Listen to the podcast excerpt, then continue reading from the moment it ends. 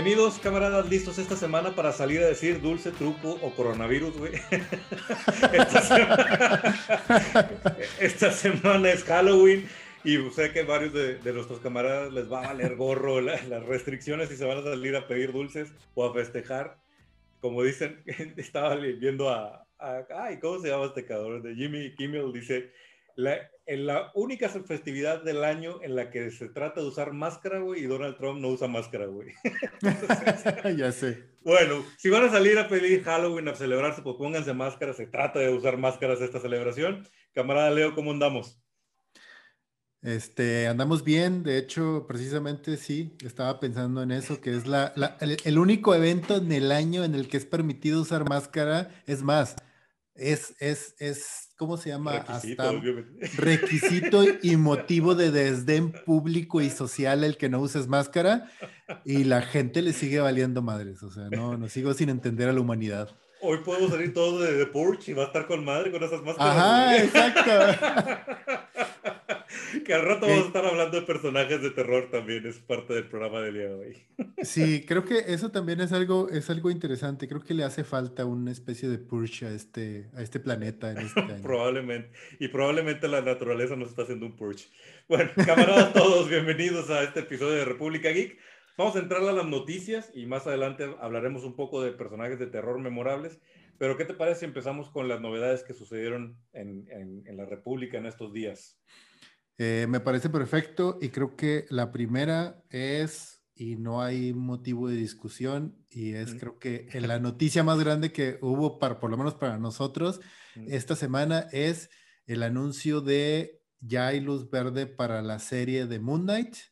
Aparentemente, ya, hay, aparentemente ya hay director y hay una gran, gran, gran posibilidad, ahora sí, ya con papel, ya con búsqueda, ya oficialmente, que podamos tener ya un Moon Knight que va a ser Oscar Isaac. Qué buen casting, cabrón. Y no lo había está, Sí, está muy chido. Nosotros habíamos mencionado y habíamos hecho mucho, mucho este guato por porque fuera Keanu Reeves. Pero, pero la verdad es que sí, Oscar Isaac es un, eh, uno, es un gran actor y ya lo ha demostrado varias veces. No, no es un tema de que nosotros, a nosotros nos caiga bien porque pues entró al universo de Star Wars y, ha hecho películas de sci-fi y películas de fantasía. Pero la verdad es que él es muy buen actor y, lo ha demostrado también dentro del género. O sea, porque si, bien, si bien no nos cayó tan, tan, en gracia todo lo que hizo con eh, este, en Star Wars.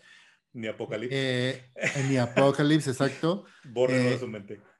Ex, Ex Máquina, Ex Máquina es una gran película de ciencia ficción y su papel y su personaje es genial. Entonces, y como ese ya ha demostrado que es buen actor y que ha hecho buenas cosas, entonces creo que sí vale mucho la pena y tenerlo dentro del universo Marvel del MCU como, como un personaje también tan importante y tan, este, tan interesante sobre todo, que es, que es Moon Knight. Sí, que además tiene un desorden mental. Entonces sí necesitas un super actor para que saque la chamba y creo que Oscar, Isaac fue una gran elección de Marvel. Bueno, están, veremos, digo, todos estamos cruzando los, los dedos, nos encantó la idea, pero ahorita están en negociaciones, entonces hasta que no esté firmado el papelito y hasta que él no salga él a decir sí soy, pues todavía no es. Pero sí está más cerca de la idea de Keanu Reeves, que también estaba chida, pero siendo muy sincero, prefiero Oscar Isaac y que a, a Keanu Reeves se lo guarden para un papel más más grande en el MCU, quizá un villano, sería súper interesante ver a, Keanu Reeves hacer un villano en el MCU. Ah, Keanu Reeves como Doctor Doom. está con madre, está con madre. sí, algo así, o sea, que sea alguien importante, alguien importante, claro, claro, sí, sí, sí, sí. Sí, yo lo traía como para Nightmare, para Doctor Strange, también se me haría un, casting interesante, pero Doctor Doom, nada mal, cabrón. Mm, sí. Sí, porque además es un personaje importante, interesante y que también requiere de un buen actor. Que nada que ver con noticias. Estaba viendo ahí algunos reviews de todas las teorías de lo que, está, lo que va a pasar con WandaVision y el, todo el asunto de Doctor Strange el Multiverse of Madness. Y me surgió una teoría personal, cabrón. y creo que es un buen momento para soltarla aquí ñoñando. ¿Qué pasa, güey? Si House of M, que ha sido como el rumor de que por aquí vienen metido en estas historias, güey. ¿qué pasa si House of M ya pasó, güey? Y ninguno de nosotros sabe o ah. recuerda que los mutantes ya existían en el MCU, cabrón. Es, es, es, algo bien interesante, pero yo, ¿sabes qué es lo que yo estaba pensando? Yo, yo también, de hecho, estoy haciendo, ahorita entre paréntesis, estoy haciendo un reacomodo y organización de todos mis cómics ahorita porque este, estoy reacomodándolos en cajitas, sacando las bolsas ya feas y sustituyéndolas por nuevas y todo. Ya sabes, ese proceso que hacemos cada, cada determinado tiempo. Este... Mi vieja me dice, ¿en serio los vas a acomodar por orden alfabético? Sí, y por número. Y por número. Y, les, y, a las cajitas les voy a hacer etiquetas donde dice de qué número a qué número viene y todo, claro. Este, y estaba, estaba ojeando de nuevo los de House of Heaven, que es una gran serie, o sea, está muy, muy chida. Y a mí lo que se me ocurrió precisamente también la semana pasada, que, eh, cuando estoy haciendo eso, ahorita voy como, llevo un tercio apenas de ese reacomodo, pero bueno, este, es que sea al revés, que sea Wanda en su proceso de perder la cabeza y de volverse loca, en lugar de desaparecer a los mutantes como sucede en House of M, los invente, los cree. en lugar de no more mutants, more mutants. En lugar de no more mutants es así como que ahora hay algo nuevo y no sabemos qué es. Que a lo mejor también tiene que ver con un universo en el que se cruzan, o sea, un, multiverso en el que se pues. fusiona algo o pasa algo interesante ahí que puede dar origen a los mutantes.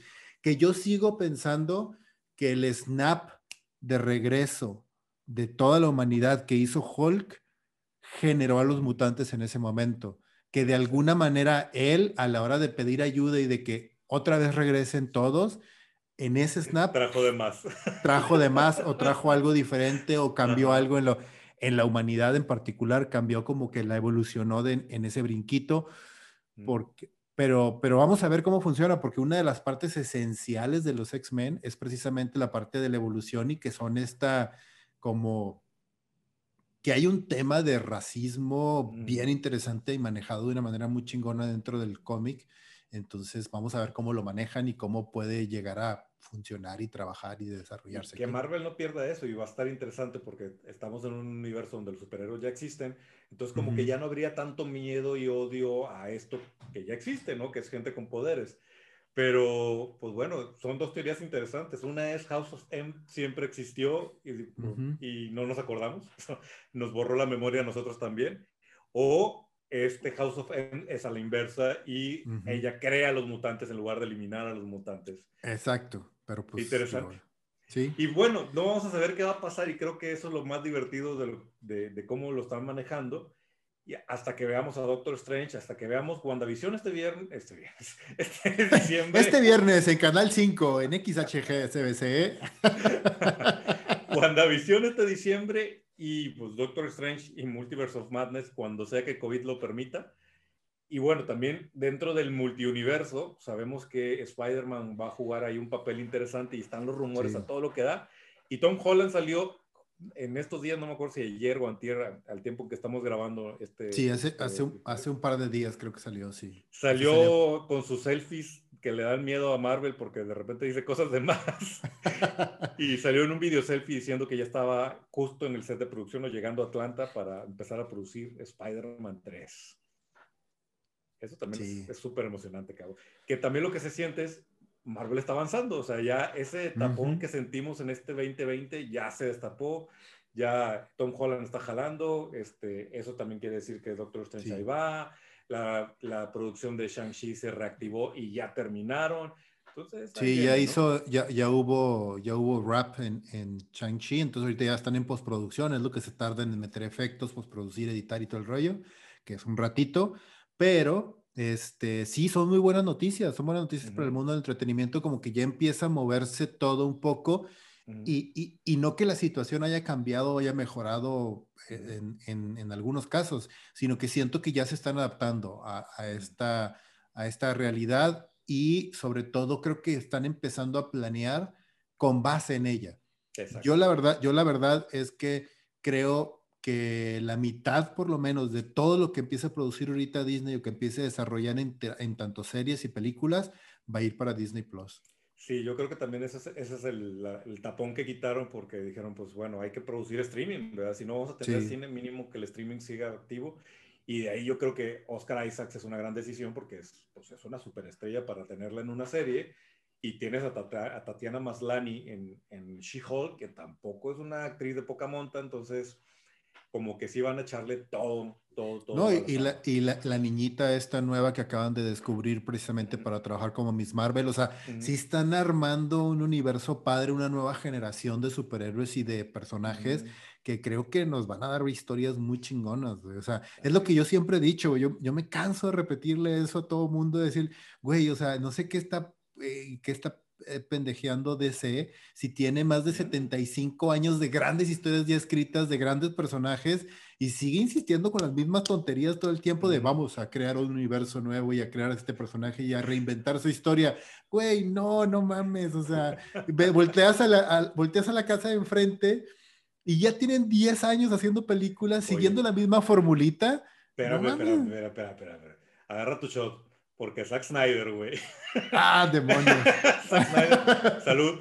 Güey, él, él, sí está usando las historias que ya existen, nomás que las mete todas en un solo guion, güey. No, ni madres, o sea. Güey, Batman v Superman es Doomsday, güey. Es, es, este Dark Knight Returns, güey.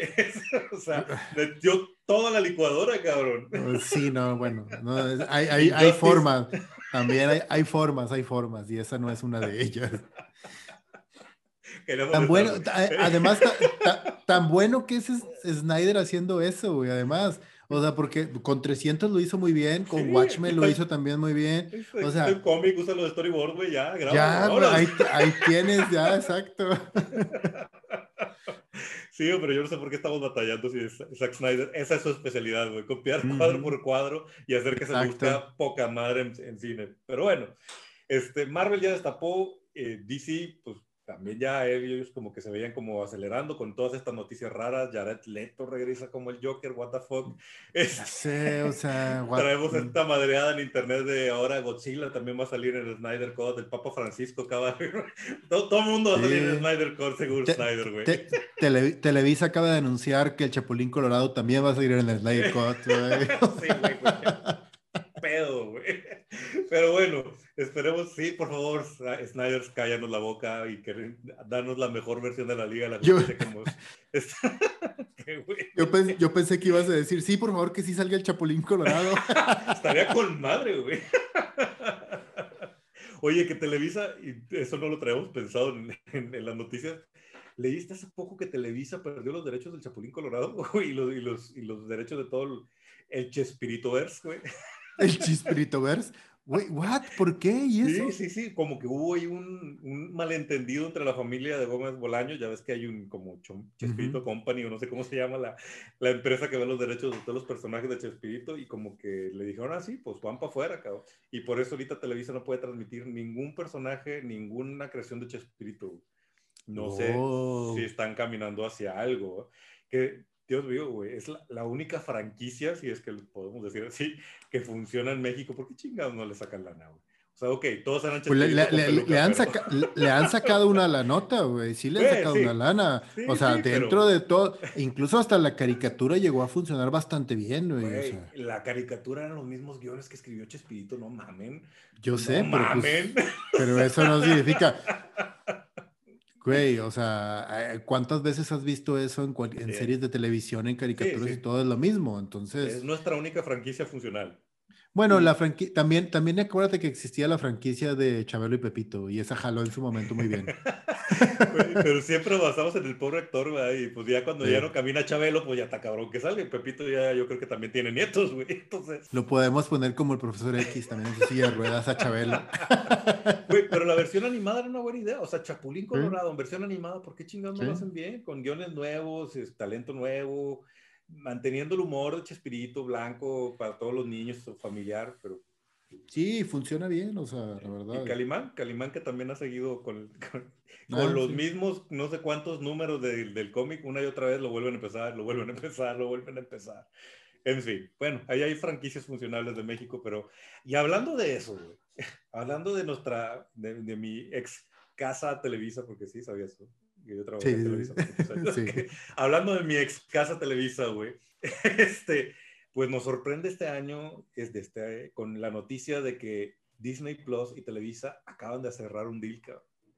Porque lo único que le faltaba a Disney Plus era la familia Peluche y la Rosa de Guadalupe, Para hacer ya este set completo y, Netflix y Amazon van a valer madre porque va a haber Rosa de Guadalupe y va a haber, este, ¿cómo se llama? Telenovelas de Televisa en Disney Huevo, RBD, güey, ¿no? No, ya, güey, toma mi dinero, chingada madre.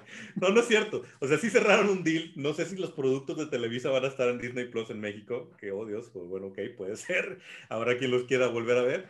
Pero lo que sí es que cerraron un deal en donde Televisa va a comercializar de alguna manera Disney Plus y van a hacer estos paquetes que están haciendo donde para la gente que no se anima a comprar servicios de streaming, pues ya compras el, el paquete de cable y dentro de lo que compraste viene Disney Plus. Sí, como lo están haciendo, sí, lo están haciendo con Netflix, ¿no? Eso también. O sea, hay paquetes de Infinitum, mm. este, no es ya publicidad. Viene Así, no, de hecho, no es publicidad. No es publicidad, pero sí que viene Netflix incluido dentro del paquete de Infinitum. Sí, me imagino que va a ser por ahí y que a lo mejor, como dices tú, también es un arreglo de ciertos contenidos que a ellos les beneficia también, obviamente, ¿cierto? Por, el mismo, por el mismo desarrollo de Disney Plus deben de ser contenidos también muy blancos y muy bien estructurados, como lo hace Amazon. Amazon Prime tiene un, un, catálogo de películas mexicanas bastante interesante, güey, de Pedro Infante, de Tintán, de, o sea, varios clásicos del cine de oro mexicano, que obviamente pues no los reproducen ni los ponen ni en Estados Unidos ni en ningún otro país. Entonces se me hace que sí tiene que ver con eso y puede ser que haya ahí como que un arreglo entre ciertos contenidos además de este, pues no sé, como dices tú, de cómo comercializarlo dentro de México en paquetes o en ciertos servicios como Sky, no sé, puede ser por ahí. Para ciertas audiencias que, les conviene, ¿no? Y también creo que al revés, Televisa le conviene quedar muy bien con Disney porque también es contenido y recordemos que Televisa no ha encontrado la manera de entrar por streaming, Blim fue un fracaso, pero tienen el el pie bien puesto en la televisión abierta, ¿no? Que pareciera como que ya que, pero la verdad es que sigue habiendo una gran audiencia en México de televisión abierta. Entonces, en el, en el mundo en general, o sea, digo, no, obviamente nosotros estamos en un lugar privilegiado en el que podemos pagar Netflix. Tristemente en nuestro país hay personas que pagar Netflix significa no comer un par de días. Entonces, entonces, la televisión abierta sigue siendo importante para ellos, ¿no? Exacto. Y, y pues en ese sentido, pues Televisa se beneficia de decir, oye, pues yo puedo estrenar el Mandalorian o yo puedo estrenar las series de, de Marvel en, en, en, televisión abierta, tres años después o cinco años después por Canal 5. Pero, pues, pues, bueno, es, es contenido para televisión abierta. Entonces, llama la atención este trato porque es una cosa como de, ¿what? Pero luego ya que lo piensas, pues tiene sentido. Televisa y Disney haciendo tratos. Te voy a, sí, te voy, te voy, a interrumpir un segundo porque mi gato quiere salirse del aquí. está todo cerrado. y este güey me, volteé, me volteé a ver y volteé a ver la puerta y le pega la puerta y volteé a ver y le pega la puerta. y saber cuándo terminan de ñoñar, güey, y me dejas de salir a orinar, cabrón.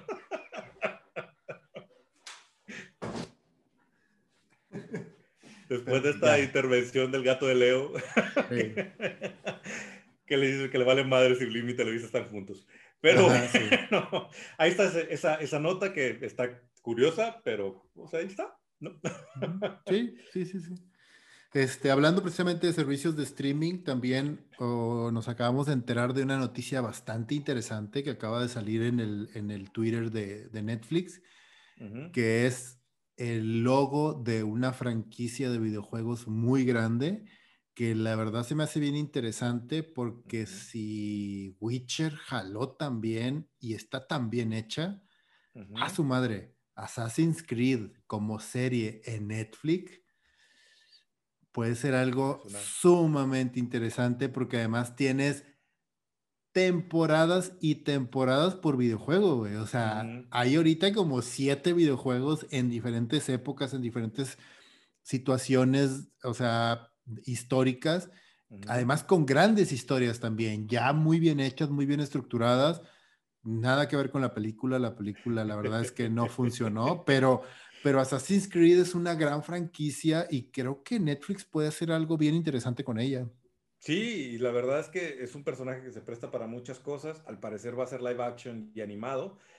Sí. Como dices tú, ahí están las historias, ya existen, ¿no? Nada más es cuestión de adaptarlas y acoplarlas a, este tipo de contenido.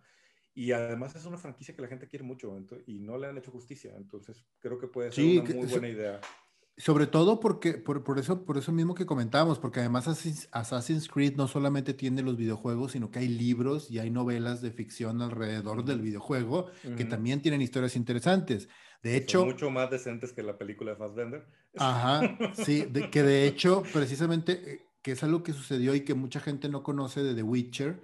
The Witcher no está basado en el videojuego, está basado en las novelas originales en las que se basó el videojuego para hacerlo, el de Witcher 3 sobre todo. Y, las historias son una recopilación de los cuentos y de las aventuras de, de Gerald, eh, ¿cómo se llama? Eh, y, y, por eso funciona tan bien y por eso se siente tan natural la parte de la historia dentro de la serie de Netflix. porque, sí es una narrativa de verdad. Ajá, exactamente. Está basado en una narrativa y en una estructura de verdad, y, mm. muy, bien, muy bien hecha, porque son como, creo que hay como cinco libros que escribió este vato de, que antes de que alguien se nos sale ver, este, cuando digo narrativa de verdad, no, quiere, no estoy diciendo que la narrativa de los videojuegos no sea de verdad, lo que estoy diciendo es que muchas veces la narrativa de un videojuego está planteada en episodios, en, espacios jugados, y entonces hacer la, la adaptación de un guion de videojuego a película o a serie, tiene su complejidad porque hay una gran parte de eso que tiene que ver con tus decisiones como jugador. En cambio, cuando hay un libro o cuando hay una fuente como un cómic, pues ya hay una narrativa completa, ¿no?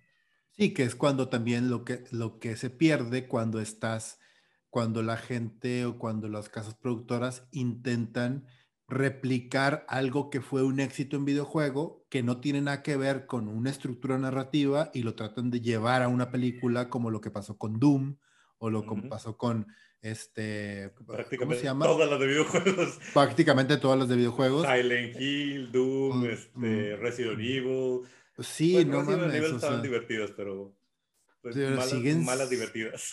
Ajá, pues, al final del día Resident Evil lo único que compartía con el juego era el nombre y ya exactamente, se convirtieron en una cosa completamente diferente.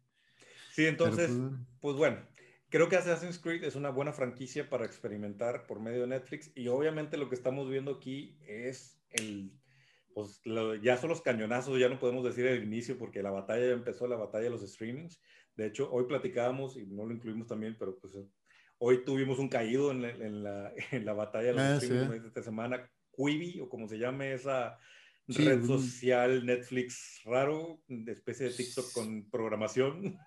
Es, es, algo bien extraño porque lo que siento que como que quisieron llegar, quisieron abarcar mucho con un sistema que fuera para todos. O sea, dijeron, ¿qué es lo que está de moda ahorita? TikTok. Ok, o sea, ¿y qué es lo que la gente quiere ver? Entretenimiento por streaming. Y quiere ver eh, cosas de fantasía, de esto y lo otro. Y eh, el, el, snap de tiempo que la gente tiene ahorita es bien chiquito.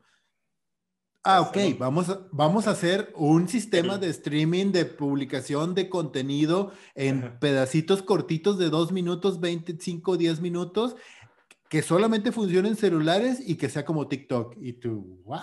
Es decir, vamos a hacer el Snyder Cut de las aplicaciones de streaming. Metemos todo, güey. Exacto. Este, sí, no funcionó. Y lo loco aquí es que hubo una lana de por medio de personas muy No, bueno, pues es que hubo mucha gente que estaba detrás o, o que se las... Es, es como cuando hacen este rollo de contratar a personas que son como spokesperson que llegan y, tú, y les dicen, tú nomás te paras ahí enfrente y dices, ah, esto está, va a estar genial. Y ya, y te sales del escenario y toma tus 100 mil dólares y te puedes ir a tu casa felizmente. Es como, como cuando las películas que te encontrabas en Blockbuster, ¿no? ¿Te acuerdas? Eh, que ibas a Blockbuster y venían los quotes así de que, Quentin Tarantino, este es el nuevo Star Wars. ¿Qué pedo con esta película? Así de no mames. Así con quotes de Steven Spielberg de que es lo mejor que ha sucedido en la ciencia ficción en, en los últimos años.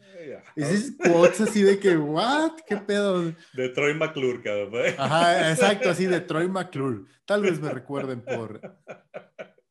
Bueno, pues Quibi falleció, ya, ya, no está entre nosotros, habrá que ponerlo en el altar de muertos. Este, igual que YouTube Red, que era el otro intento de streaming. Entonces ya estamos viendo los madrazos y lo que está pasando aquí es Amazon, Netflix, Disney Plus están sacando toda su artillería, su artillería pesada. Este, sobre todo porque el 2020, digo, este problema de Quibi, en otro momento las productoras hubieran dicho, nah, pues ni modo, ¿no? No funcionó Ahorita yo creo que sí le dolió a más de uno. Ay, caray, esta la neta la debimos haber usado en otra cosa. Exactamente. Pero bueno, en fin, eh, vamos, vamos a ver qué otras novedades nos están trayendo los streamings. Otra de las que, pues esta no es de streaming, pero es de, de un, otro de los grandes regresos, que no creo que sea un gran regreso para nosotros, pero un gran regreso para muchos camaradas, eh, Power Rangers. Hablábamos en el episodio pasado que ya lo había adquirido los derechos para producir la, la casa productora que está detrás de The End of the Fucking World. Y eso es. Mm, sí. Pues bueno, ya tienen guionista. Y el guionista es el que es el que estaba haciendo la serie de Titans, que eso es un. Ay, güey. Este, tiene buenos episodios, pero en general nunca ha terminado de estar bien. La temporada empieza chida, acaba pésima, güey. La 1 y la 2 les pasó lo mismo, pero también estuvo involucrado con Ash versus The Evil, Evil Dead de, de, de Star, de la, de la, de la estación Star. Y esa está chida, güey. Nunca la vi, fíjate, nunca me llamó la atención. ver, a, ver, a, Ash en esa situación nunca me llamó la atención. Está cool, güey. Digo, es humor negro y eso también aliviana las cosas porque pues, no te lo tomas en serio, punto, ¿no? No sé qué tipo de sabor va a tener Power Rangers como que está muy extraño el equipo que se acaba de armar para traerlo de vuelta. Pero pues, como platicamos la vez pasada, sí es una franquicia muy querida por cierta edad o cierto sector de la República, entonces... Sí, no, público tiene, y, y, entre el público de la nostalgia y el público nuevo tal vez pueda surgir algo interesante, porque hay franquicias que sí han regresado, y que unas han tenido el éxito, un éxito bastante moderado y otras les ha ido muy bien y otras simplemente han desaparecido. Por ejemplo, intentaron revivir Thundercats y desapareció una temporada, mal, mal. Pero por ejemplo, Cheer Up ha funcionado muy bien. Bastante bien, bastante Entonces, así como que, ah, ok, bueno, vamos a ver. o sea, como que también ya empezaron a decir, ok, esto, esto todavía pudiera tener un segundo sabor. Power Rangers, pues es una franquicia querida. Francamente, nunca fue de mi interés, pero pues no. veamos, veamos. O sea, más contenido, a lo mejor le encuentran una, una tuerca interesante, como lo hicieron con Sabrina. Sabrina mm. está bastante bien en Netflix. Por ejemplo, esa es otra, es otra franquicia que de alguna manera renació con, por, por, la serie de Netflix y, y lo, lo, hicieron muy bien ahí. Entonces, pues veamos, veamos a ver qué resulta de esto. Y otra de las que está aventando Netflix al asador es fue este Pacific Rim, cabrón. Y esa no, la, esa no la veía venir. Además, esto es como un, como un Inception porque es una adaptación de una película que está, una, una, adaptación en anime de una película que está basada prácticamente en todos los animes de nuestra infancia, güey. Entonces, Exacto, regresar a orígenes. Ajá, sí. Pero, pues chido, güey. O sea, Pacific Rim, la segunda, hijo, es muy mala. La primera es una maravilla, es Guillermo del Toro. La, la primera gracias a Japón. Ajá, exacto, gracias a, mi, gracias a mi infancia, a todo lo que hizo mi infancia posible. Este, y sí, creo que, y hay precedente también, creo que hay el precedente que a mí me, me, se me hace más, este, ¿cómo se llama? Que tengo presente ahorita mucho más clara, es el de Animatrix, güey. Mm. Eh, que, que, que, que las, o sea, es más, creo que Animatrix es mucho mejor, por mucho, que la 2 y la 3 juntas de las películas. O sea, toda la explicación que te da a través del anime de estudios de animación japoneses muy bien, eh, muy, o sea, de los más famosos son los que invitaron los hermanos Wachowski. Hicieron un gran trabajo, está bien chingona. Si alguien tiene la oportunidad de ver Animatrix, véala. Son series de capítulos donde te cuentan la historia desde, incluso desde el origen de la, de la rebelión de las máquinas hasta ciertas situaciones emocionales, culturales y sociales del entorno y de la cultura alrededor de, Matrix, de la, de la, historia de Matrix. Entonces, si hace algo similar con el rollo de, de ¿cómo se llama? De Pacific Rim y todo del origen de los Cayús, el origen de las máquinas incluso, de cómo inventaron, cómo inventaron a los robots, cómo inventaron las baterías, o sea, todo ese rollo puede ser algo bien divertido. Pues sí, ojalá, ojalá que sí salga bien, porque sí es una franquicia que vale la pena que siga existiendo. Eh, lo mejor sería que Guillermo del Toro regresara a hacer una, pero yo creo que ya Guillermo del Toro dijo, ya lo hice, ya acabé, ya vaya, es una cosa que dice, check, vámonos, ¿no? Exacto. Pues... Otra de las cosas que ahorita que estábamos hablando del, del guionista de, de, de ah, del guionista que va a escribir Power Rangers, y él escribió eh, Titans, otra de las cosas que se reveló en esta semana, empezaron a salir como publicaciones en redes sociales que te dejaban ver que algo venía, que tenía que ver con Batman, como que todo el mundo estaba medio confundido, y al final lo que terminó siendo es el anuncio de que en Titan 3, la tercera temporada de Titans, Jason Todd se va a convertir en Red Hood. Y salió una imagen de cómo se va a ver el disfraz. Yo sé que tú odias la adaptación de Titans, sobre todo la parte de Starfire. Yo también vomito Starfire en Titans. Qué horrible disfraz, güey. Qué horrible que, este, conceptualización. Pero para mí se curaron con la interpretación de Nightwing. La neta es que el cuate vestido de Nightwing se ve con madre, güey. Y ahora viene Red Hood y trae ese feeling de ya contrataron a alguien que sí dijo, a ver, haga su lado, güey, déjame hago lo que, cómo se debe ver este personaje en live action. Y bueno, con Nightwing la partieron madres. El capítulo es horrible, pero nada más ver a este güey vestido de Nightwing es genial. A ver qué tal sale con Red Hood, la llegada de Red Hood al universo de Titans. No estoy de acuerdo. Estaba esperando que dijeras algo, güey. Pero sí, la verdad es que me da coraje porque las dos veces me hicieron lo mismo, güey. De empezar a verlo, de, ah, como que ahí va a la mitad dice, ay, güey, te está poniendo con madre. Y los últimos dos capítulos es de, qué chingados, cabrón. Y sí. Sí, no, a mí me perdieron y ya no, no me recuperaron jamás, güey. O sea, vi los primeros tres episodios de Titans y dije yo, qué chingadera es esta, o sea, no, bueno. Bueno, pero para bueno, Disney, Para empezar, el casting es pésimo. Pero bueno, ajá, Disney. Disney Universe ha hecho cosas interesantes. O sea, Titan no es su mejor carta de presentación, pero ahí está Doom Patrol. Swamp Thing también está muy chingona, güey vamos a Harley Quinn, me quito el sombrero, la mejor adaptación animada que hicieron, entonces, eh, vamos a ver qué pasa ahora que todos estos contenidos se van a HBO Max, siguiendo pues hablando de las guerras a ver, A ver, exacto, vamos a ver qué, qué sucede ahí también con ellos. Otra noticia que creo que ya era medio esperada, eh, Tom, Tom Raider 2 no va a ningún lado. o sea, literal no va a ningún lado. la, van a la, la, van, a enlatar, ¿no? La van a enlatar. Yo digo, de entrada no, me, no podía creer yo que siguieran con los planes de la segunda. A la primera le fue muy mal. Esta, eh, ay, Vikander, ¿cómo se pronuncia su, su, su, apellido? Ah, no sé cómo se llama. Sí, tiene un apellido raro la chava.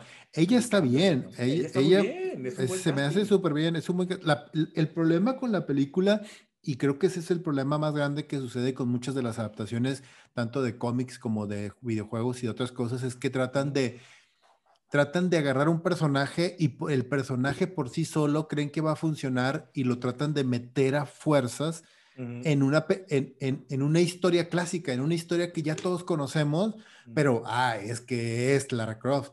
Entonces, eso va a hacer que la historia que ya conoces y que siempre se trata de lo mismo y que es el A, B, C y que se va a terminar igual que todas y va a pasar por lo mismo, va a funcionar porque es Lara Croft, porque es Tomb Raider.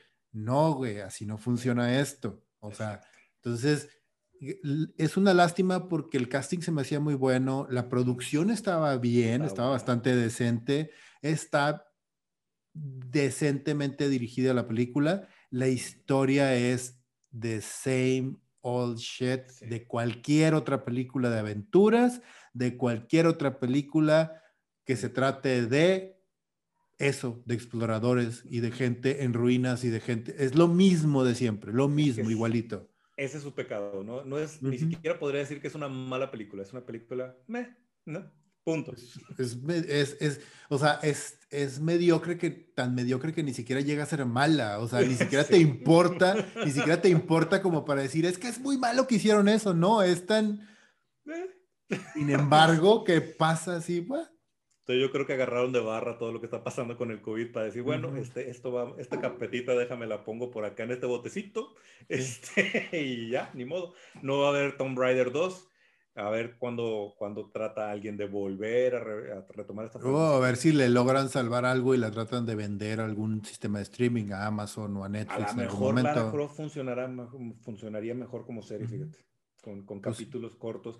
No tratar de replicar lo que pasa en el videojuego. Otra vez, el, el guion del videojuego no necesariamente se sostiene.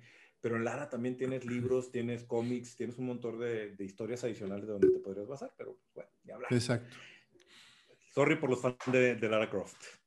Pues Oye, y ya para encaminarnos al tema que traemos aquí pendiente sobre personajes de terror, otra cosa que sucedió en esta semana y que estuvo muy chido, la verdad, es que Marvel anunció una serie de portadas, ojo, serie de portadas, porque la gente se emocionó pensando que era algún tipo de, historia.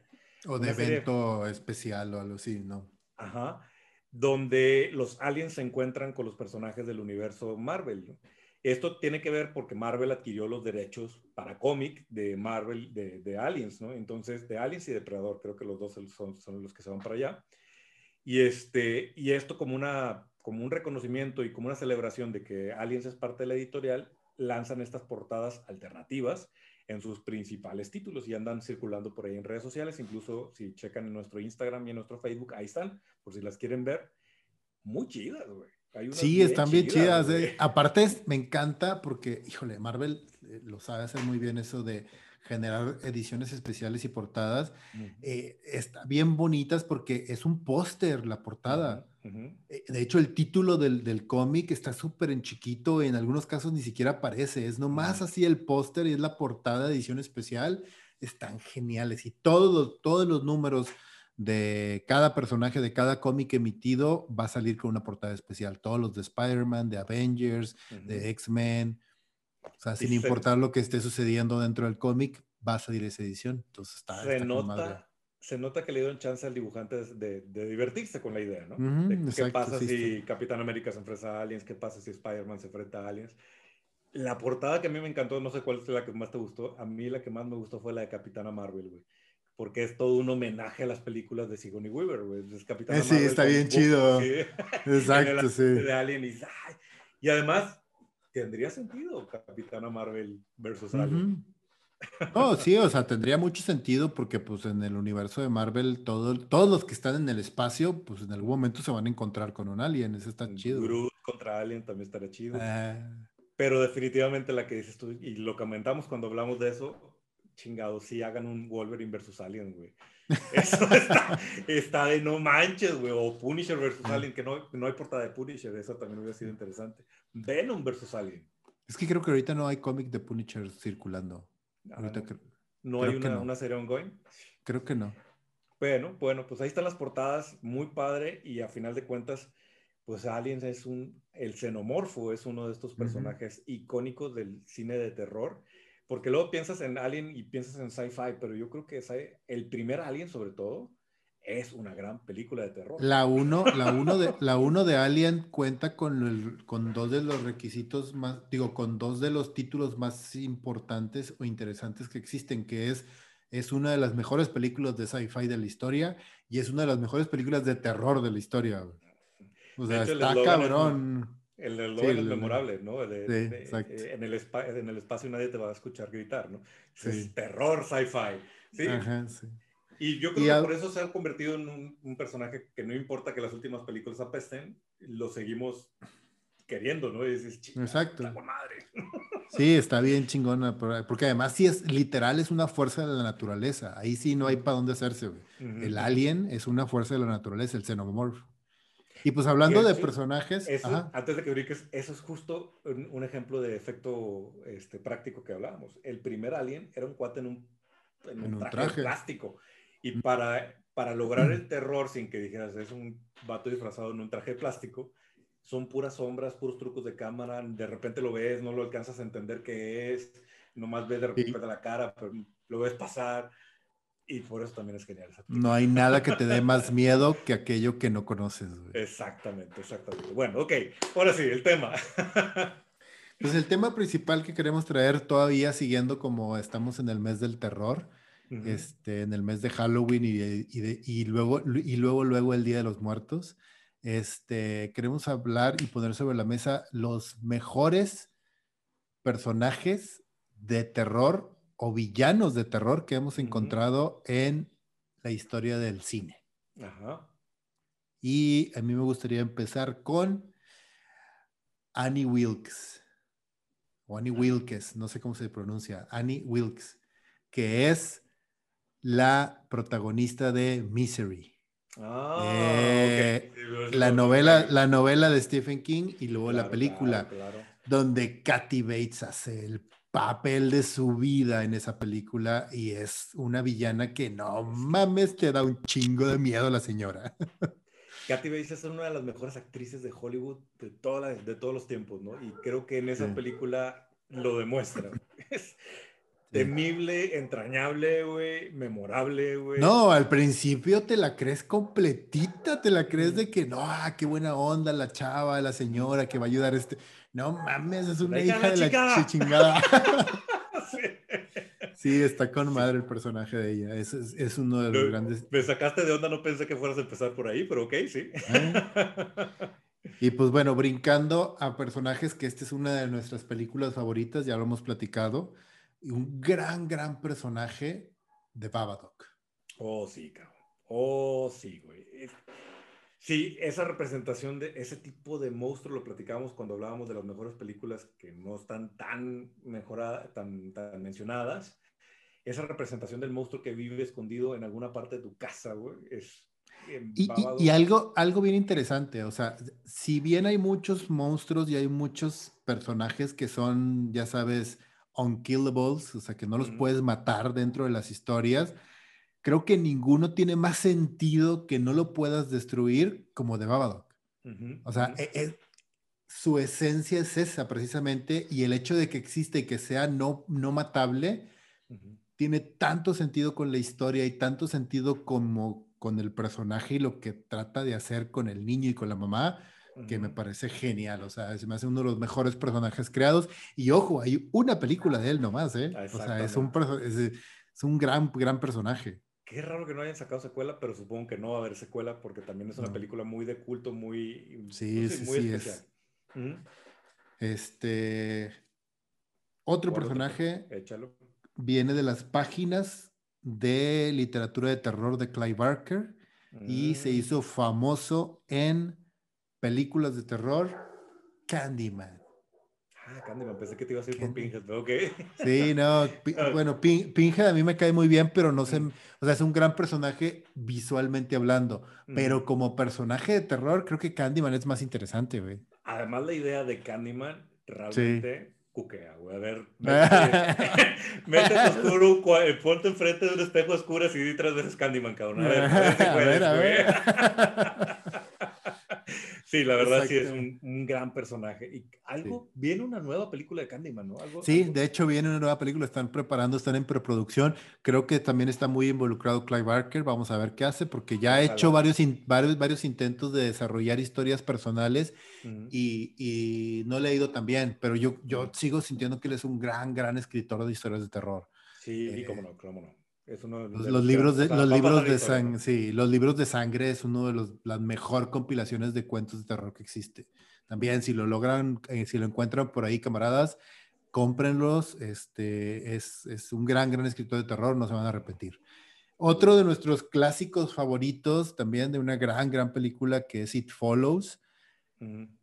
Eh, pues no sé cómo llamarlo, pero pues la entidad, la, cosa, que te sigue. La cosa esa que te sigue, este, ah, no mames, también está bien spooky porque es algo que no ves, güey, es algo que no es, o sea, que, pero ahí está y se está moviendo de cuerpo en cuerpo y, ah, la madre. Es de terror que pues, es que no sé qué es, no sé de qué estoy corriendo. Sí, está bien, sí, no sé de qué estoy huyendo, güey, no mames, está bien spooky eso, güey.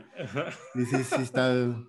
Pero pues bueno, este, y de los clásicos, clásicos también, otro gran personaje que creo que también como que empezó a perderse un poco por las secuelas, que de hecho viene una, creo que están preparando una última también, Ghostface de Scream. Sí, esa, el, el de la 1. Curiosa, sí. sí, el de la 1, la 1 y la 2, yo soy súper fan. Sobre todo, fíjate, curiosamente, la 1 se me hace así como que güey, nunca creí que alguien pudiera reinventar de alguna manera el género del terror. y sobre todo la dos, del cómo ellos asumen el hecho de, de, saberse dentro de una película de terror, pero de una manera súper meta, de que conocen las reglas, o sea, ya sabes, las típicas reglas que existen en las películas de terror de esto de, ah, si tienes sexo te vas a morir. Ah, sí, este, sí, ¿cómo se llama? Eh, ¿cuál, era, ¿Cuál era la otra? Este, ah, siempre si, si te sales del cuarto o si te separas de tu grupo, te vas a morir. Y así, o sea, todo ese tipo de conjunto de reglas que todos conocemos que existen en las, en las películas de terror, de que siempre dicen, ah, este güey se va a morir. O sea, así de que, ah, la ñoña es la que va a sobrevivir. y es que también Wes Craven fue el que planteó esas reglas de alguna forma, entonces que él regrese, la revisite y diga, ok, estas son las reglas, voy a jugar con ellas es, una gran película de terror y eso hace que Scarface sea un, no, Ghostface. Ghostface. sea un gran personaje de, de las, de, los memorables del cine de terror, ¿no? Y por un tiempo era el, disfraz de moda en Halloween, ¿no? Todo el mundo tenía su, máscara de Pero está chido porque también se inventaron un disfraz de, de Halloween, pero se lo inventaron para la película. Entonces está muy padre. O sea, eh, a, diferencia de cómo ha sucedido con otras, este, con otras franquicias en las que, ah, el personaje de terror es chido, llevémoslo a hacer una máscara de Halloween. Aquí no, aquí nació como una máscara de Halloween dentro de la película y, y, después ya lo llevaron obviamente al, al, mundo real, pero dentro de la película nace como una máscara, ya dentro de... Era súper necesario y evidente que tenía que regresar. Entonces, pues bueno, ahí viene una nueva versión. Esperemos que, que esté buena y divertida esa película de Scream. Este, otro de los grandes personajes también y villanos eh, o antihéroes por dentro de las películas de terror y que creo que también uno de mis grandes favoritos, Hannibal Lecter. Sí, claro, cabrón. Ese es uno de los grandes personajes de este tipo de literatura y de cine, sobre todo interpretado por Sir Anthony Hopkins. El señor sí se aventa una también de una, una, de las actuaciones de su vida que incluso le valió un Oscar es, una, es, un caso curioso que creo que eh, no se ha repetido en mucho tiempo. Jonathan Dim, eh, eh, este, ¿cómo se llama? Anthony Hopkins y esta niña, ¿cómo se llama? La, la que, la protagonista también de Silent of the Lambs. Jodie Foster. Jodie Foster. y la película Silent of the Lambs. E, es, esos cuatro Oscars de película, director, actor y actriz, creo que es súper raro que pase. Ha pasado como dos, tres veces nomás en Hollywood, en, mm. en premiaciones. Y Silence of the Lambs es una de ellas. Es una gran película. es una gran, gran, película, sí. Y el libro está muy chingón también. Y es una gran adaptación, es una muy buena adaptación.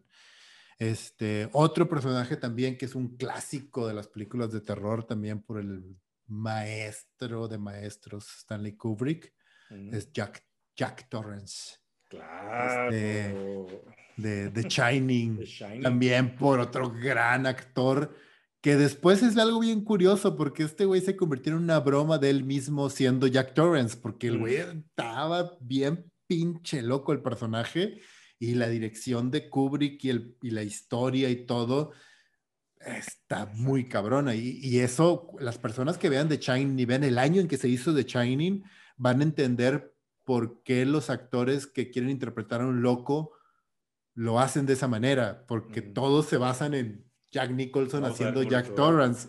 sí. Que luego está bien loco porque he conocido muchísima gente que no ha visto la película, pero reconoce las escenas y reconoce. Ah, claro. claro, Así de icónico se volvió Jack Nicholson con esa actuación y con todas sus cosas raras que ya. Que, sí, pues, Y que Kubrick lo hizo hacer cosas todavía más raras de lo que normalmente él hace. Entonces, sí, es una gran película y es un gran personaje también. Sí, sí, sí, también.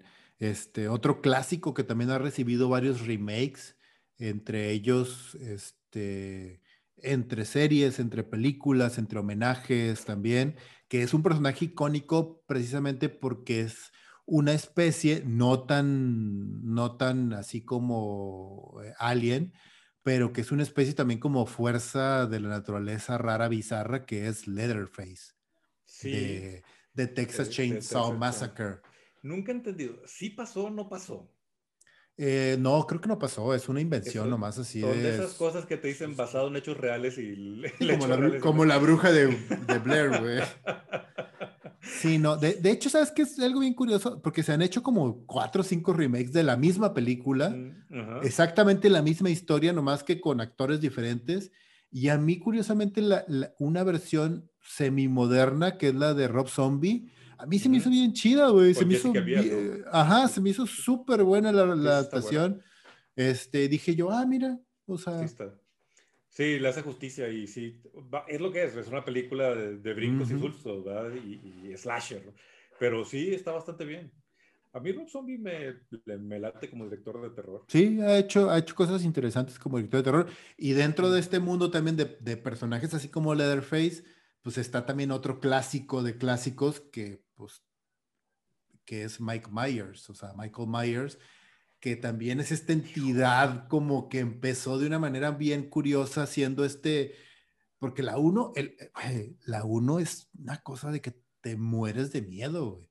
ya después se convirtió en una cosa bizarra así de que casi casi lo hicieron Superman a Michael Myers, ¿verdad? Pero, pero no mames, güey, la uno sí es un tema de a su madre, pinche niñito loco que mata a su hermana, lo meten a la cárcel y está encerrado ahí convirtiéndose cada día en otra cosa súper diferente en su cabeza y sale para regresar a matar a su otra, a, la familia, terminar el trabajo que empezó hace 20 años. A su madre, güey, qué pedo. Así está. La neta, hay algo en, ese, en esa máscara, en ese diseño que por lo sí. sencillo es memorable y, es, y, además aterrador. Y la última de Halloween, que, en la que regresa Jamie Lee Curtis, a mí me gustó un chingo, güey.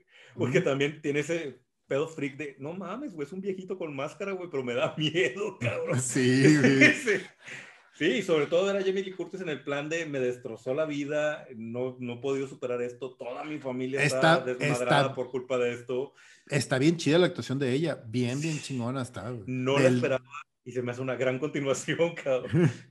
Y una, buena una buena continuación además, o sea, es, una, es un gran homenaje a... que no, hay un montón de cosas ahí que, que, en el medio que no tiene para nada sentido, pero esta en particular retomó la, la como el, origen de la historia y, y, hacen que el personaje vuelva a brillar.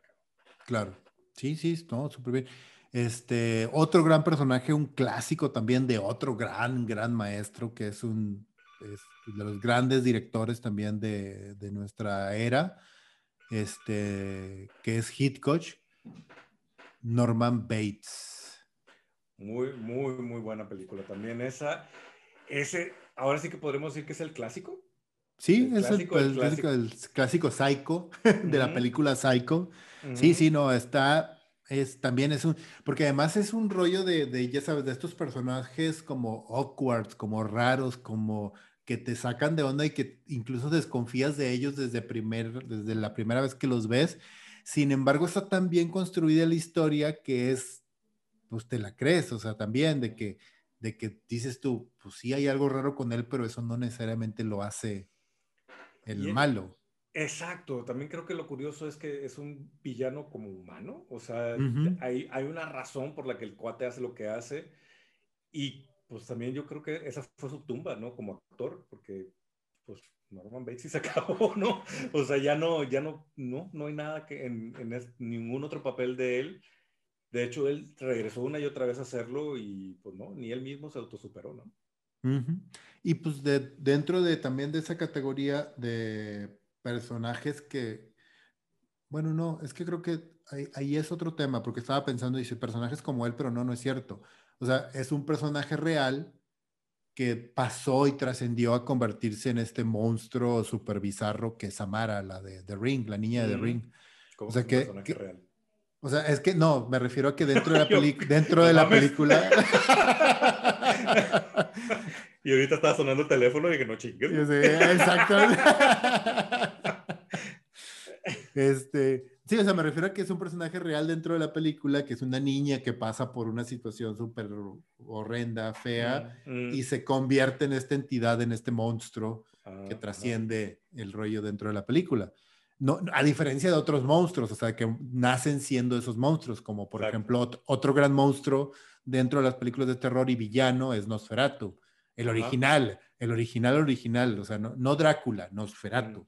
Entonces también es bien interesante porque es, son también, son monstruos al final del día, que lo que buscan es mm, destruir o matar sin ningún sentido o, de Porque esa es una naturaleza, ¿no? Ajá. Por eso existen, ¿no? Y Samara y Nosferatu son similares en ese caso. O sea, mm. Samara utiliza el tema del, del, del, videotape, que en este momento no tienen nada de sentido. De hecho, hoy estaría muy raro porque ¿cómo, cómo ataca? Ajá. de, entrada no hay VHS. De entrada. Lo tendrías que ver en YouTube o algo así. Y luego como me manda un WhatsApp para decirme que en siete días o qué, porque pues se me hace que si me marca por teléfono números conocidos no, no contesto, güey. Al teléfono de la casa no contesto, güey. Me van a tener que mandar un, voice note por WhatsApp. Así, resulta que ahora, resulta que ahora este Samara evoluciona y se convierte en la niña del WhatsApp. Cuando te llegue un mensaje de WhatsApp y no lo reenvías a siete personas. Exactamente, güey. Oye, pues digo, hubo una última que ya de plano no vi, pero algo tenía que ver con redes sociales. Pues sí podría ser, ¿eh? O sea, reenvía este video y siete días. Share, podría pasar. Share, this post. o si no, vas a morir. Muy bien. Y pues bueno, ya los últimos dos que me gustaría este, mencionar como grandes villanos y monstruos de terror son, eh, curiosamente, los dos comparten un detalle, que los dos son fuera, del, fuera de este mundo, son del espacio. El primero es eh, La Cosa o The Thing de la película The Thing. Qué buena película, Es también, este es Carpenter, es Carpenter también es otro de los grandes directores de terror. Sabe muy y, bien. y The Thing es una maravilla también. Y de hecho hubo una secuela que fue como una precuela que a mí me gustó, güey, se me hizo bien interesante. O sea, no, me acuerdo. Eh, que, ah, y está tan bien hecha que termina exactamente en el momento en que empieza la original, güey. Ah, está bien chida, güey, está bien chida. Y de hecho sale el perro también y todo el rollo. Está muy chingona, güey. Está... Perro. Perro, ya sé, güey. me causó pesadillas por muchos por muchas semanas, cabrón. Sí, pero sí, The, Thing, The Thing es un gran villano y un gran monstruo dentro de las películas de terror, güey. Y pues bueno, el clásico de clásicos que habíamos, empezamos hablando precisamente esta, esta sección con de él es el Xenomorph de Alien, güey. Creo que el, el monstruo de películas de terror, güey. O sea, sí. Sí. Y creo que viene a lo mismo que mencionabas y platicabas ahorita, es un asunto de, es su naturaleza, o sea, no, no es malo, es un animal, ¿no? Es un animal que lo que quiere hacer es reproducirse y a través de, de matar, entonces, pues para eso existe. Y eso lo hace todavía más terrorífico porque no hay una forma de... Hay una, hay una historia, ajá, ya ves que dentro del universo de, de Alien existe o está el universo de, o fusionaron con el universo de Predator. Hay una historia bien interesante dentro de este universo en donde dicen que los Predators crearon a los aliens genéticamente para que fuera el enemigo perfecto para, del, poder para poder entrenar. De hecho, dentro de las películas hay una, hay una donde intentan crear este universo en donde es una pirámide como una zona de guerra, ya sabes, como una zona de batalla, en donde plantan los huevos de aliens y sueltan a novatos predadores para que, ah, güey, va tu prueba, tu prueba de fuego. Si sobrevives pasando, matando a todos estos pinches aliens, ya eres digno de ser un guerrero de Predator. Entonces, está chida la historia, está interesante, pero siento que como idea está muy chingona, no lo han sabido explotar, creo, de la manera adecuada.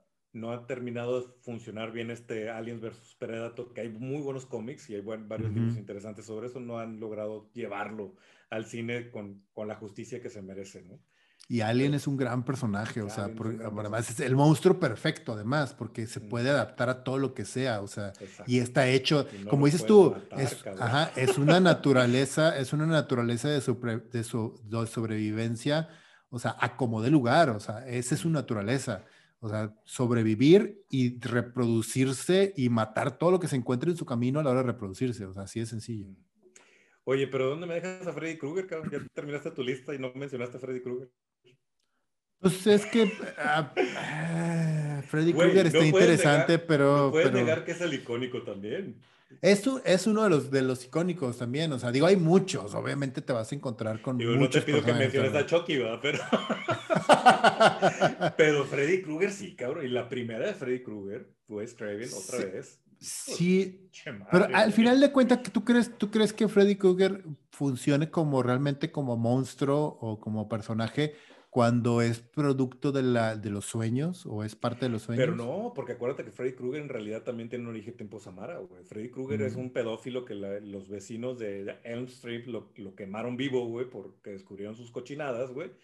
Y él encontró la manera de, de mudarse o vivir su espíritu migrar al mundo de los sueños, donde sigue acosando a los niños de, de la gente que lo mató. Ya. Ah, ¿sabes cuál, ¿sabes cuál se me olvidó?